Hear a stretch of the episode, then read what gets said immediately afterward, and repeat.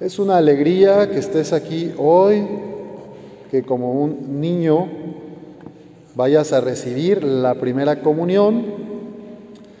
Imagínense que en los primeros tiempos de la iglesia, cuando empezaban a seguir a Jesús, muchas personas ya se bautizaban grandes, se bautizaban adultos de veintitantos, treinta y tantos, y después pues ya la, tenían su primera comunión, ¿verdad? Eran adultos. Se les llamaba catecúmenos, se preparaban, había una catequesis, ¿verdad? De las primeras comunidades y comulgaban pues ya grandes, ¿verdad? Tú tienes el privilegio ya en el siglo XXI de recibir la comunión a tus 10 años, ¿cierto? 10 años, muy bien. Pues esta lectura que acabamos de escuchar del Evangelio se conecta muy bien con la primera que hicimos, ¿verdad? De que Dios es amor. Eh, tu abuelito leyó esta, esta lectura de Juan que nos recuerda que Dios es la fuente del amor y dice que tanto envió Dios al mundo que envió a su Hijo único para mostrarnos la vida por medio de Él. La vida, el amor, la alegría. Y en la lectura del Evangelio está esta comparación, ¿verdad? De la vid, el, tronco de la parra que, produce las uvas y sus ramas, la vid y, las ramas.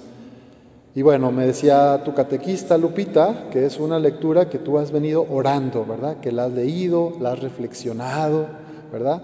Entonces, pues a mí me gustaría que tú, si quieres, puedas compartir un poquito a los demás, ¿verdad? ¿Cómo entiendes tú esta lectura?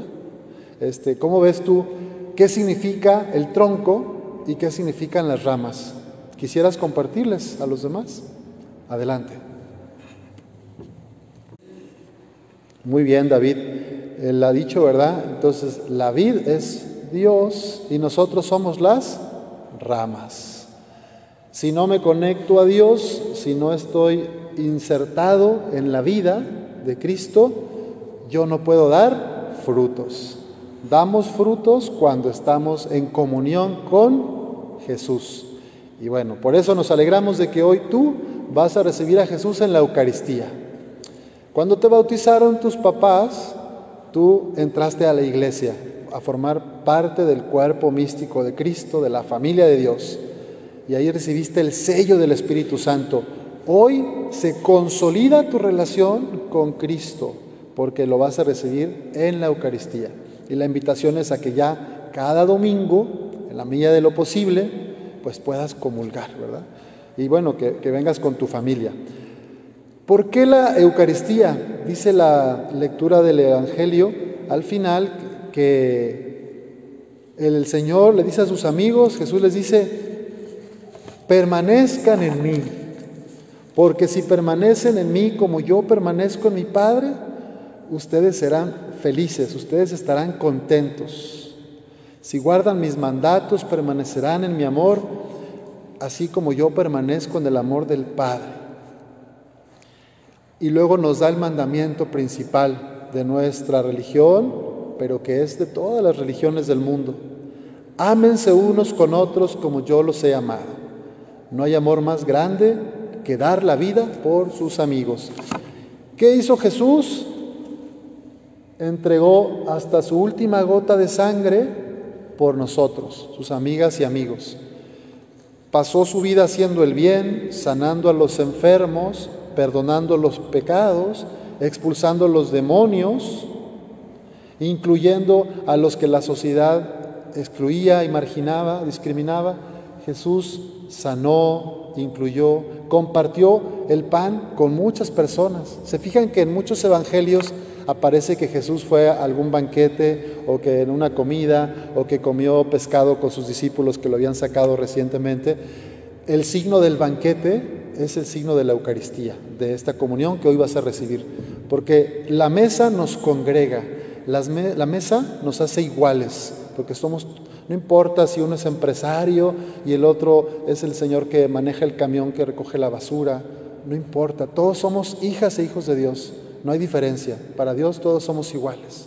La mesa nos pone en modo horizontal y todos compartimos el mismo pan. Así que que no se nos olvide esto, ¿verdad? Permanecer en el amor de Jesús y ustedes también, su familia, sus amigas, sus primas, ¿verdad? Que tengan también esa idea de entregarse a los demás. Nadie puede ser feliz si se queda encerrado en su propio bienestar. La única manera de ser felices, y es la que nos enseña Jesús, es siendo hombres y mujeres para los demás, en la entrega personal, en el servicio de cada día, en la ternura que tengas con tu esposa, tu esposo, tus hijos, la comprensión, la paciencia.